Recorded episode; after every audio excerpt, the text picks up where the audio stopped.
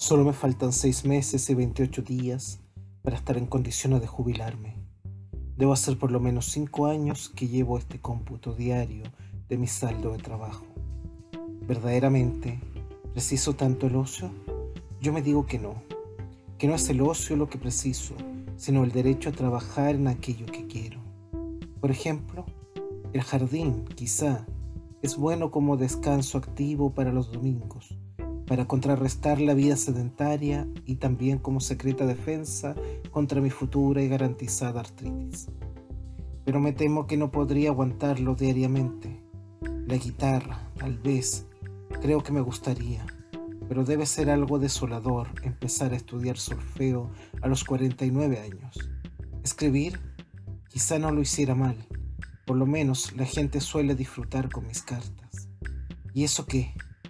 Imagino una notita bibliográfica sobre los atendibles, valores de ese novel autor que roza la cincuentena, y la mera posibilidad me causa repugnancia, que yo me sienta todavía hoy ingenuos e inmaduro, es decir, con solo defecto de la juventud y casi ninguna de sus virtudes, no significa que tenga el derecho de exhibir esa ingenuidad y esa inmadurez.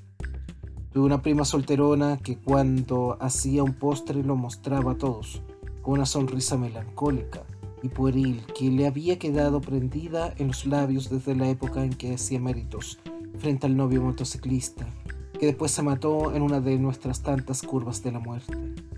Ella vestía correctamente en un todo de acuerdo con sus 53. En eso y lo demás era discreta, equilibrada, pero aquella sonrisa reclamaba en cambio un acompañamiento de labios frescos, de piel rezogante, de piernas torneadas, de 20 años. Era un gesto patético, solo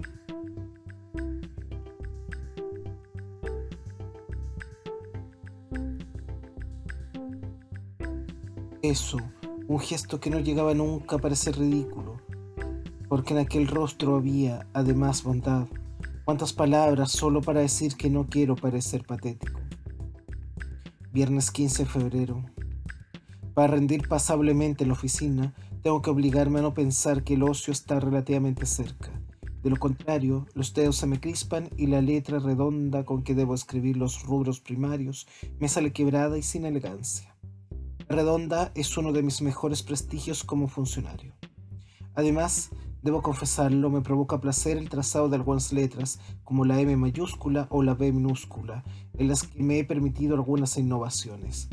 Lo que menos odio es la parte mecánica, rutinaria de mi trabajo, el volver a pasar un asiento que ya redacté miles de veces, el efectuar un balance saldos y encontrar que todo está en orden, que no hay diferencias a buscar.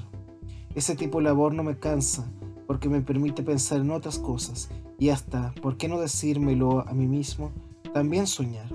Es como si me dividiera en dos entes dispares, contradictorios, independientes, uno que sabe de memoria su trabajo, que domina al máximo sus variantes y recovecos, que está seguro siempre de donde pisa, y otro soñador y febril, frustradamente apasionado, un tipo triste que sin embargo tuvo, tiene y tendrá vocación de alegría, un distraído a quien no le importa por dónde corre la pluma, ni qué cosas escribe la tinta azul que los ocho meses quedará negra. En mi trabajo, lo insoportable no es la rutina, ese problema nuevo, el pedido sorpresivo de ese directorio fantasmal que se esconde detrás de actas, disposiciones y aguinaldos, la urgencia con que se reclama un informe o un estado analítico o una previsión de recursos. Entonces, sí, como se trata de algo más que rutina, mis dos mitades deben trabajar para lo mismo. Ya no puedo pensar en lo que quiero y la fatiga se me instala en la espalda y en la nuca, como un parche poroso no me importa la ganancia probable del rubro pernos de pistón en el segundo semestre del penúltimo ejercicio. ¿Qué me importa el modo más práctico de conseguir el abatimiento de los gastos generales? Hoy fue un día feliz, solo rutina. Lunes 18 de febrero. Ninguno de mis hijos se parece a mí. En primer lugar, todos tienen más energía que yo. Parecen siempre más decididos, no están acostumbrados a durar. Esteban es el más huraño, Todavía no sé a quién se dirige su resentimiento, pero lo cierto es que parece un resentido. Creo que me tiene de respeto, pero nunca se sabe. Jaime es quizá mi preferido, aunque casi nunca pueda entenderme con él. Me parece sensible, me parece inteligente, pero no me parece fundamentalmente honesto. Es evidente que hay una barrera entre él y yo. A veces creo que me odia, a veces que me admira. Blanca tiene por lo menos algo de común conmigo. También es una triste convocación de alegre. Por lo demás, es demasiado celosa de su vida propia, incanjeable como para compartir conmigo sus más arduos problemas. Es la que está más tiempo en casa y tal vez se sienta un poco esclava de nuestro desorden, de nuestras dietas, de nuestra ropa sucia. Sus relaciones con los hermanos están a veces al borde de la histeria, pero se sabe dominar y además sabe dominarlos a ellos. Quizá en el fondo se quieran bastante, aunque eso el amor entre hermanos lleve consigo la cuota de mutua exasperación que otorga la costumbre. No, no se parecen a mí, ni siquiera físicamente. Esteban y Blanca tienen los ojos de Isabel, Jaime heredó de ella su frente y su boca. ¿Qué pensaría Isabel si pudiera verlos hoy preocupados, activos, maduros? Tengo una pregunta mejor. ¿Qué pensaría yo si pudiera ver hoy a Isabel? La muerte es una tediosa experiencia. Para los demás, sobre todo para los demás, yo tendría que sentirme orgulloso de haber quedado viudo con tres hijos y haber salido adelante, pero no me siento orgulloso sino cansado.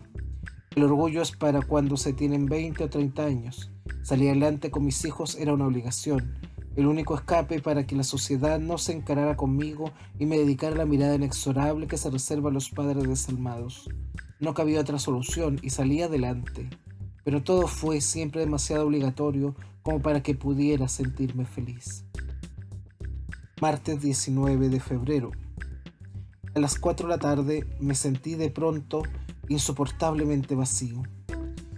Tocar el saco de lustrina y avisar en personal que debía pasar por el Banco República para arreglar aquel asunto del giro. Mentira, lo que no soportaba más era la pared frente a mi escritorio, la horrible pared absorbida por ese tremendo almanaque con un febrero consagrado a Goya. ¿Qué hace Goya en esta vieja casa importadora de repuestos de automóviles? No sé qué habría pensado si me hubiera quedado mirando el almanaque como un imbécil. Quizá hubiera gritado, hubiera iniciado una de mis habituales series de estornudos alérgicos o simplemente me hubiera sumergido en las páginas pulcras de Mayor. Porque he aprendido que mis estados de preestallido no siempre conducen al estallido.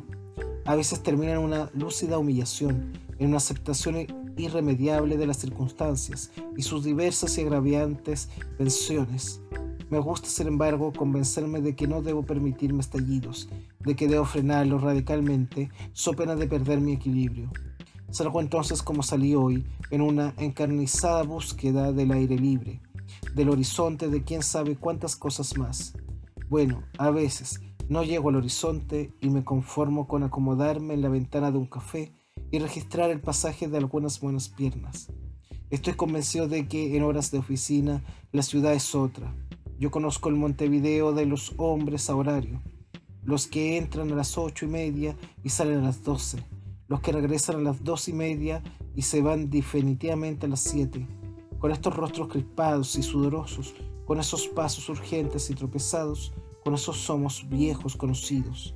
Pero está la otra ciudad, la de las frescas pitucas, que salen a media tarde recién bañaditas, perfumadas, despreciativas, optimistas, chistosas, la de los hijos de mamá que se despiertan al mediodía y a las seis de la tarde llevan aún impecable el blanco cuello de tricolina importada, la de los viejos que toman el ómnibus hasta la aduana y regresan luego sin bajarse, reduciendo su módica farra a la sola mirada reconfortante con que recorren la ciudad vieja de sus nostalgias la de las madres jóvenes que nunca salen de noche y entran al cine con cara de culpables, en la vuelta de las 15.30, la de las niñeras que denigran a sus patronas mientras las moscas se comen a los niños, la de los jubilados y pelmas varios, en fin, que creen ganarse el cielo dándoles migas a las palomas de la plaza. Esos son mis desconocidos. Por ahora al menos están instalados demasiado cómodamente en la vida. En tanto yo me pongo neurasténico frente a un almanaque con su febrero consagrado a Goya. Así comienza la novela La tregua del escritor uruguayo Mario Benedetti, que será la obra que vamos a analizar el día de hoy aquí en Librarte con JP, donde los libros vuelan hasta llegar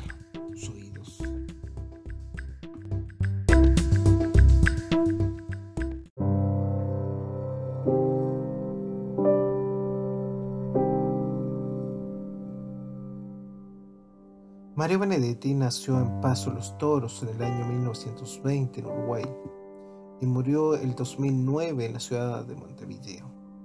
Escritor uruguayo, fue un destacado poeta, novelista, dramaturgo, cuentista y crítico, y junto con Juan Carlos Sonetti, la figura más relevante de la literatura uruguaya en la segunda mitad del siglo XX y uno de los grandes nombres del boom de la literatura hispanoamericana. Jugador de todos los géneros, su obra es tan prolífica como popular. Novelas suyas como La Tregua del año 1960 o Gracias por el Fuego de 1965 fueron adaptadas para la gran pantalla y diversos cantantes contribuyeron a difundir su poesía musicando sus versos. Mario Benedetti trabajó en múltiples oficios antes de 1945, año en que inició su actividad de periodista en La Mañana, El Diario, Tribuna Popular y el semanario Marcha, entre otros. En la obra Mario Benedetti pueden diferenciarse al menos dos periodos marcados por sus circunstancias vitales, así como por los cambios sociales y políticos de Uruguay y el resto de América Latina. En el primero, Benedetti desarrolló una literatura realista de escasa experimentación formal sobre el tema de la burocracia pública, a la cual él mismo pertenecía, y el espíritu pequeño burgués de que él anima.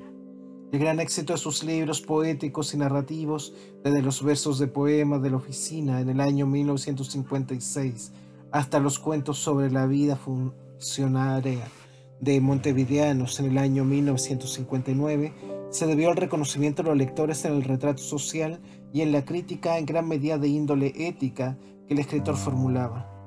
Esta actitud tuvo como resultado un ensayo ácido y polémico, El país de la cola paja, del año 1960, y su conciliación literaria en dos novelas importantes, La tregua del año 1960 Historia amorosa de fin trágico entre dos oficinistas y Gracias por el fuego del año 1965, que constituye una crítica más amplia de la sociedad nacional con la denuncia de la corrupción del periodismo como aparato de poder. En el segundo periodo de este autor, sus obras se hicieron eco de la angustia y la esperanza de amplios sectores sociales por encontrar salidas socialistas a una América Latina subyugada por represiones militares. Durante más de 10 años, Mario Benedetti vivió en Cuba, Perú y España como consecuencia de esta represión. Su literatura se hizo formalmente más audaz. Escribió una novela en verso, El cumpleaños de Juan Ángel, del año 1971, así como cuentos fantásticos como las, los de La muerte y otra sorpresa del año 1968. Trató el tema del exilio en la novela Primavera con una esquina rota, 1982, y se basó en su infancia y juventud para la novela autobiográfica La borra del café del año 1993. En su obra poética se vieron igualmente reflejadas las circunstancias políticas y vivencias del exilio uruguayo y el regreso a casa. La casa y el ladrillo 1977, Viento al exilio 1982, Geografía 1984 y La soledad de Babel 1991. En teatro, Mario Benedetti denunció la institución de la tortura con Pedro y el Capitán 1979 y en el ensayo comentó diversos aspectos de la literatura contemporánea en libros como Crítica cómplice 1988. Reflexionó sobre problemas culturales y políticos en El desexilio y otras conjeturas del año 1984, obra que recoge su labor periodística desplegada en Madrid.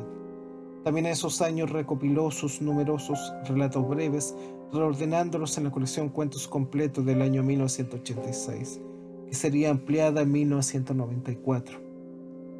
Junto a la solidez de su estructura literaria, debe destacarse como rasgo esencial de los relatos Benedetti la presencia de un elemento impalpable, no formulado explícitamente, pero que adquiere en sus textos el carácter de una potente irradiación de ondas telúricas, que recorre a los protagonistas de sus historias para ser transmitida por ellos mismos. Casi sin intervención del autor podría decirse, directamente al lector. La predilección por este género y la pericia que mostró en él emparenta a Mario Benedetti con los grandes autores del boom de la literatura hispanoamericana en los años 60, especialmente con los maestros del relato corto, los argentinos Jorge Luis Borges y Julio Cortázar.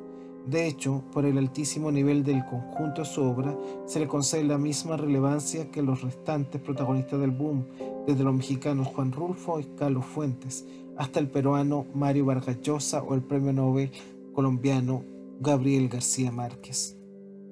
En 1997 publicó la novela Andamios, de marcado signo autobiográfico, en la que da cuenta de las impresiones que siente un escritor uruguayo cuando, tras muchos años de exilio, regresa a su país. En 1998 regresó a la poesía con La vida, ese paréntesis, y en el mes de mayo del año siguiente obtuvo el octavo premio Poesía Iberoamericana Reina Sofía. En 1999 publicó el séptimo sublibro de relatos, Buzón de Tiempo, integrado por 30 textos. Ese mismo año vio la luz Su Rincón de Haikus, clara muestra de su dominio este género poético japonés de signo minimalista, tras entrar en contacto con él años atrás gracias a Cortázar. En marzo de 2001 recibió el Premio Iberoamericano José Martí en reconocimiento a toda su obra. Ese mismo año publicó El mundo en que respiro, poemas, y dos años más tarde presentó un nuevo libro relatos, El porvenir de mi pasado, en el año 2003. Al año siguiente publicó Memoria y Esperanza, una recopilación de poemas, reflexiones y fotografías que resumen las cavilaciones del autor sobre la juventud. También en 2004 se publicó en Argentina el libro de poemas Defensa Propia. Ese mismo año fue investido doctor honoris causa por la Universidad de la República del Uruguay. Durante la ceremonia de investidura recibió un calurosísimo homenaje a sus compatriotas. En 2005 fue galardonado con el Premio Internacional Menéndez Pelayo. Sus últimos trabajos fueron los poemarios Canciones del que no canta del año 2006 y Testigo de uno mismo 2008 el ensayo Viradre de 2007 y el drama El viaje de salida del año 2008.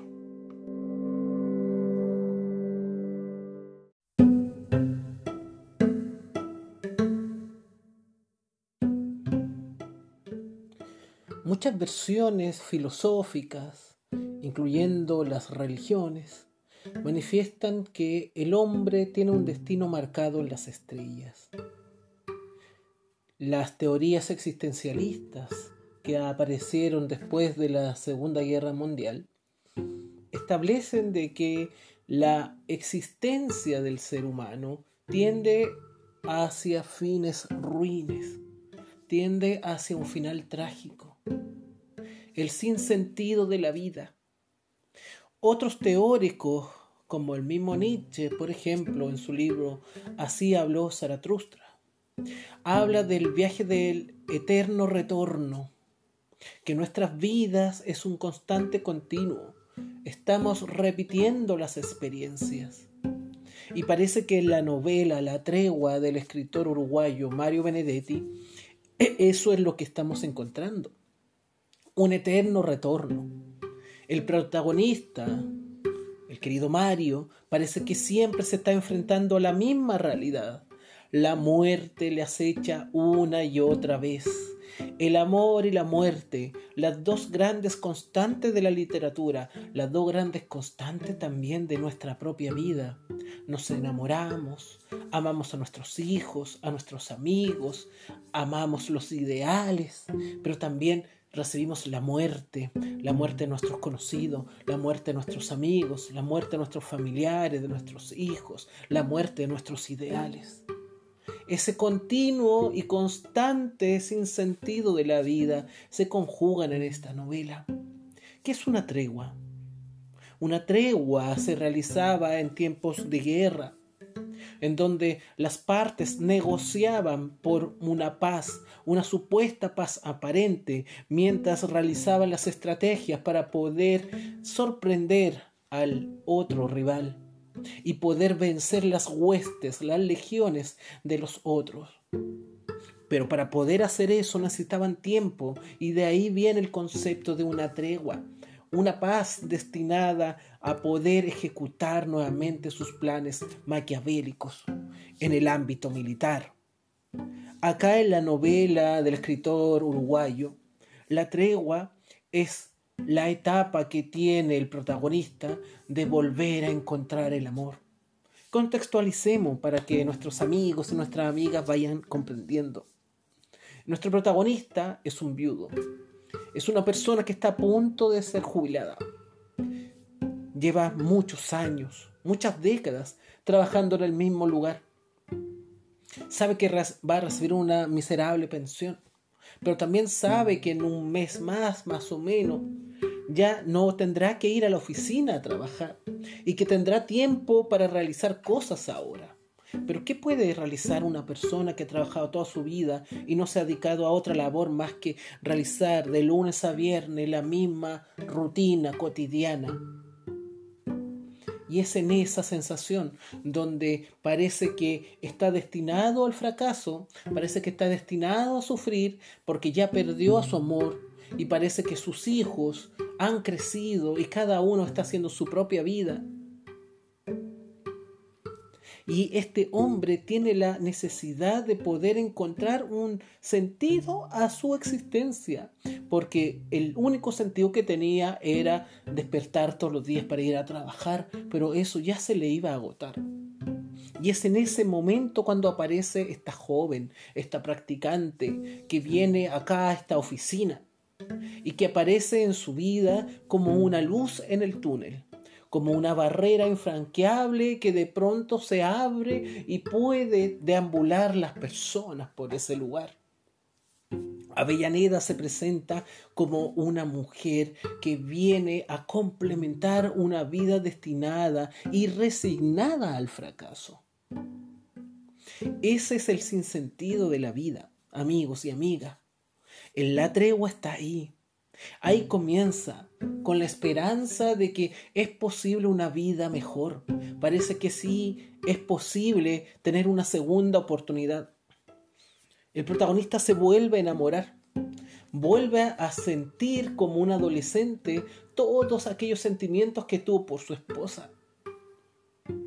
Tanto es así que ese amor se fructifica cuando es correspondido, ya que Avellaneda también siente interés por él, a pesar de que tiene prácticamente la misma edad que una de las hijas de nuestro querido protagonista.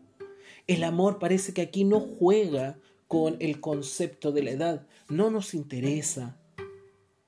El amor es amor en sus grandes ideales.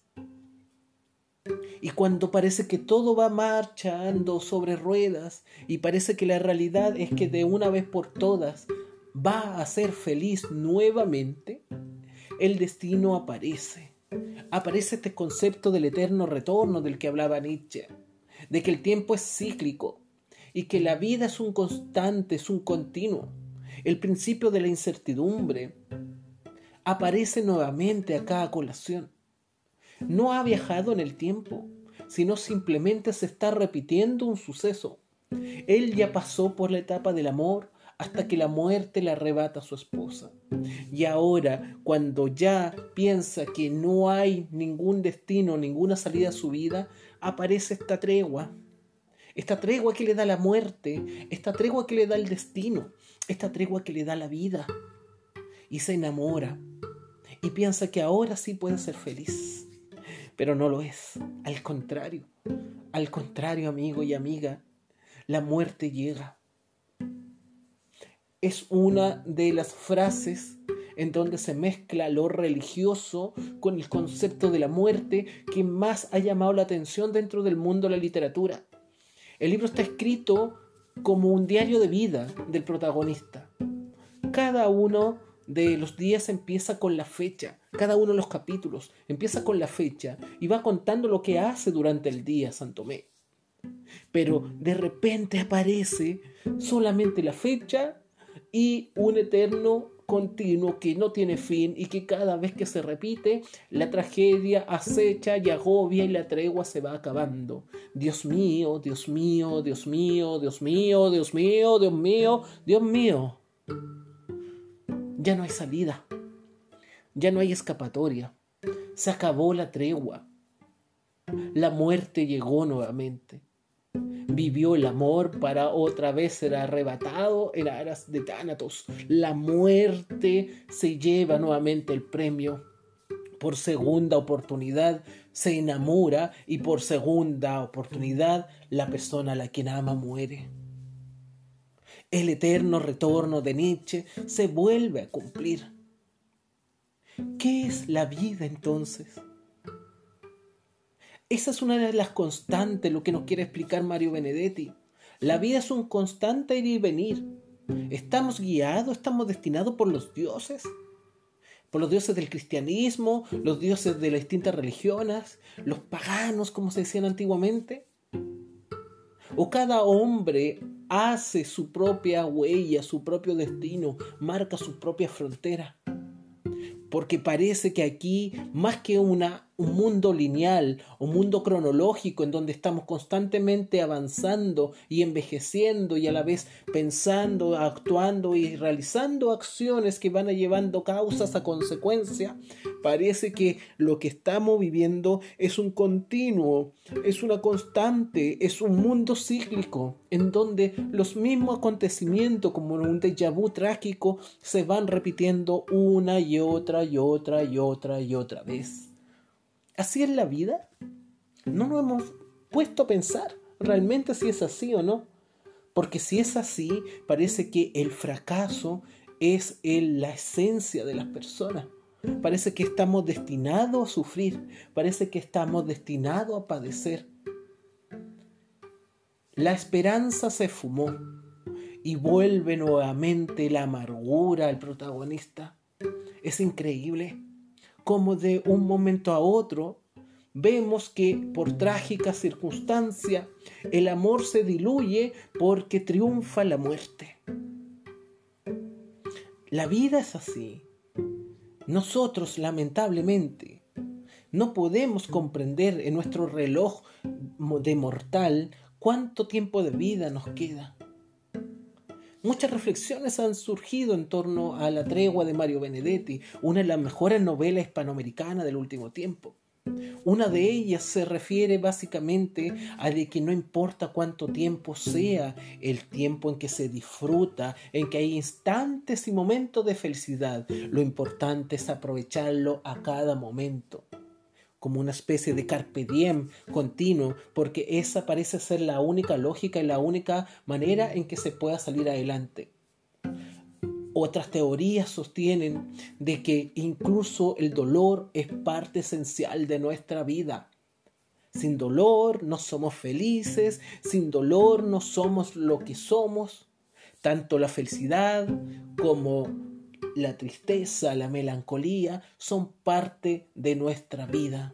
Entender aquello, entender que hay luz y sombras, de que todo está conformado desde esa esencia, quizás marcaría la diferencia para tratar de entender de que la vida es un vaivén, que es una montaña rusa y como tal lo que le pasa a este protagonista puede que nos ocurra a nosotros. Amigo, amiga, disfruta de esta lectura, disfruta de este libro, La Tregua, una de las grandes novelas hispanoamericanas con un mensaje tremendo. Vincúlala con Nietzsche, vincúlalo con los viajes, vincúlalo con el amor, vincúlalo con la muerte, porque la vida es así, es lo que somos y es lo que seremos.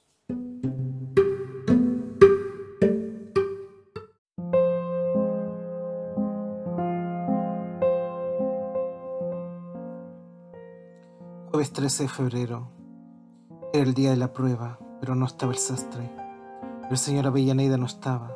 Me lo dijo su esposa cuando yo ya había entrado. No pudo esperarlo, pero dejó todo listo para que yo se lo pruebe. Fue a la otra habitación y apareció con el saco. Me queda horrible. Después de todo, era cierto que él hacía los trajes a la medida del maniquí.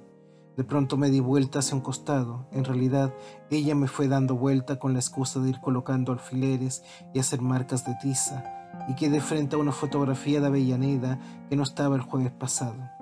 El golpe fue demasiado repentino, demasiado brutal.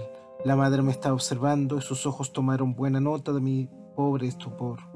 Entonces depositó sobre la mesa los alfileres sobrantes y la tiza y sonrió tristemente y asegura, antes de preguntarme, ¿usted es? Entre la primera y la segunda palabra un espacio en blanco de dos o tres segundos, pero ese silencio bastó para convertir la pregunta en algo transparente. Era obligatorio responder, y respondí sin decir palabra, con la cabeza, con los ojos, con todo mi ser dije que sí. La madre Villaneda apoyó una mano en mi brazo, el brazo todavía sin manga que emergía de aquel inhábil proyecto de Ivanes. Después me quitó lentamente el saco, lo depositó sobre el maniquí. Qué bien le quedaba. Usted quiere saber, ¿verdad? Yo estaba seguro de que no me miraba con rencor, ni vergüenza, ni nada que no fuera una exhausta, sufrida piedad. Usted la conoció, usted la quería y estará atormentado. Yo sé cómo se siente. Siente que su corazón es una cosa enorme que empieza en el estómago y acaba en la garganta. Se siente desgraciado y feliz de sentirse desgraciado. Yo sé qué horrible es eso. Hablaba como si se hubiera reencontrado con un antiguo confidente, pero también hablaba con algo más que su dolor actual. Hace 20 años se me murió alguien, alguien que era todo para mí. Pero no se murió con esta muerte, simplemente se fue del país, de mi vida, sobre todo de mi vida. Es peor esa muerte, se lo aseguro, porque fui yo quien pedí que se fuera y hasta ahora nunca me lo perdoné. Es peor esa muerte porque uno queda aprisionada en el propio pasado, destruida por el propio sacrificio. Se pasó una mano por la nuca y yo pensé que iba a decir, no sé por qué le cuento a usted estas cosas. Pero en cambio agregó, Laura era lo último que me quedaba de él. Por eso siento otra vez que el corazón es una cosa enorme que empieza en el estómago y acaba en la garganta. Por eso sé lo que usted está pasando. Acercó una silla y se sentó extenuanda. Yo pregunté, ¿y ella qué sabía de eso? Nada, dijo. Laura no sabía absolutamente nada. Yo soy la única dueña de mi historia. Pobre orgullo, ¿verdad? De pronto me acordé. ¿Y su teoría de la felicidad? Sonrió casi indefensa. ¿También le contó eso? Fue una hermosa mentira. Un cuento de hadas para que mi hija no perdiera pie, para que mi hija se sintiera vivir. Fue el mejor regalo que le hice, pobrecita. Lloraba con los ojos en alto, sin pasarse las manos por la cara. Lloraba con orgullo pero usted quiere saber, dijo. Entonces me contó los últimos días, las últimas palabras, los últimos momentos de Avellaneda. Pero eso nunca será anotado. Eso es mío, incorruptible, mío. Eso estará esperándome en la noche, en todas las noches, para cuando yo retome el hilo de mi insomnio y diga, amor.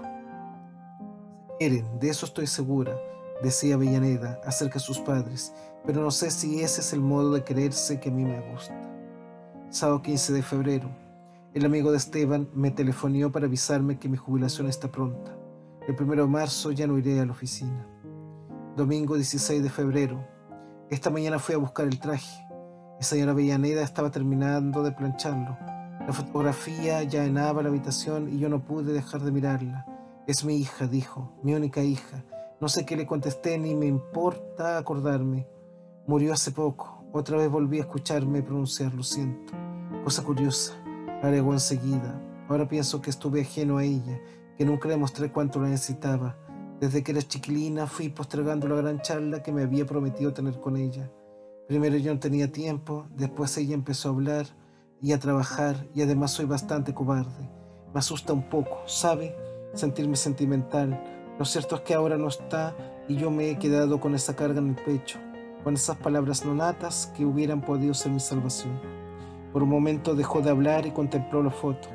Muchas veces pensé que ella no había heredado ni un solo rasgo mío. ¿Usted le encuentra algo? Un aire general, mentí. Puede ser, pero en el alma, si era como yo, mejor dicho, como fui yo, porque ahora me siento vencido y cuando uno se deja vencer, se va deformando, se va convirtiendo en una grosera parodia a sí mismo. Mire, esta muerte de mi hija fue una mala jugada del destino o del médico. No sé bien, pero estoy seguro de que fue una mala jugada. Si usted la hubiera conocido, se daría cuenta de lo que quiero decirle. Yo pestañeé unas diez veces seguida, pero él no ponía atención. Solo en una mala jugada se puede liquidar a una muchacha así. Era, ¿cómo puedo explicarle?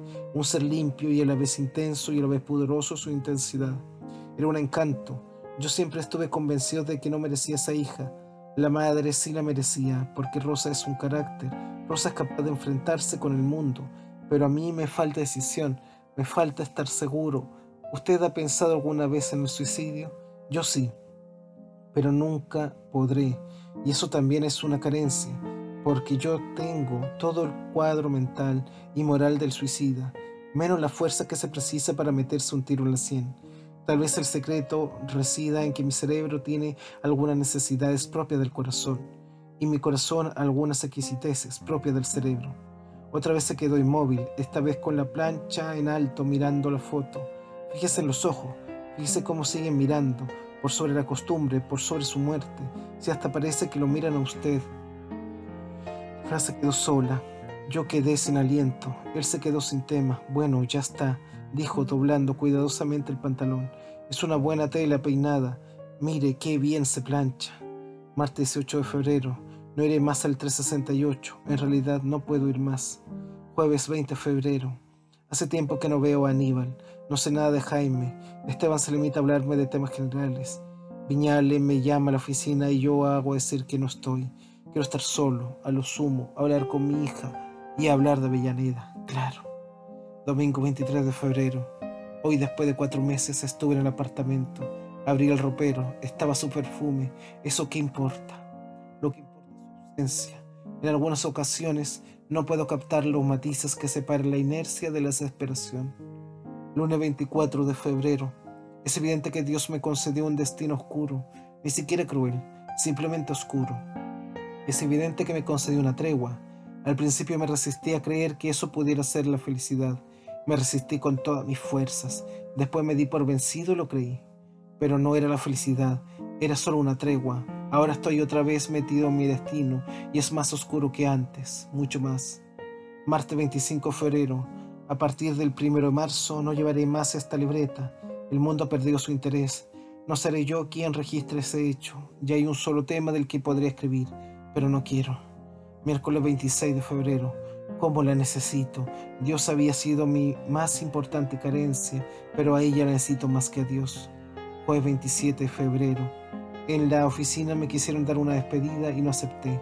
Para no incurrir en grosería, armé una excusa muy verosímil, a base de problemas familiares.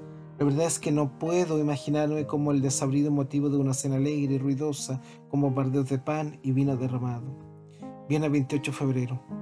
Último día de trabajo. Nada de trabajo, claro. Me lo pasé dando apretones de manos, recibiendo abrazos. Creo que el gerente desbordaba satisfacción y que Muñoz estaba realmente conmovido. Allí quedó mi mesa.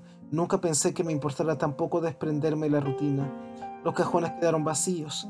En uno de ellos encontré un carnet de Avellaneda. Ella lo había dejado para que registrarnos el número en su ficha personal. Me lo puse en el bolsillo y aquí está. La foto debe tener unos cinco años, pero hace cuatro meses ella era más linda. Otra cosa ha quedado en claro y es que la madre está en un error. Yo no me siento feliz sentirme desgraciado. Me siento simplemente desgraciado. Se acabó la oficina. Desde mañana y hasta el día de mi muerte, el tiempo estará a mis órdenes. Después de tanta espera, esto es el ocio.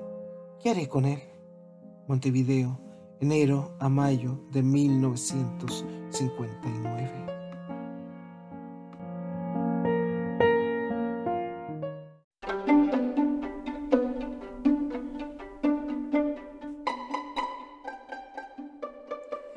Posible haber una tregua entre la vida y la muerte, entre el dolor y la felicidad, entre el placer y el sufrimiento, entre Dios y el hombre.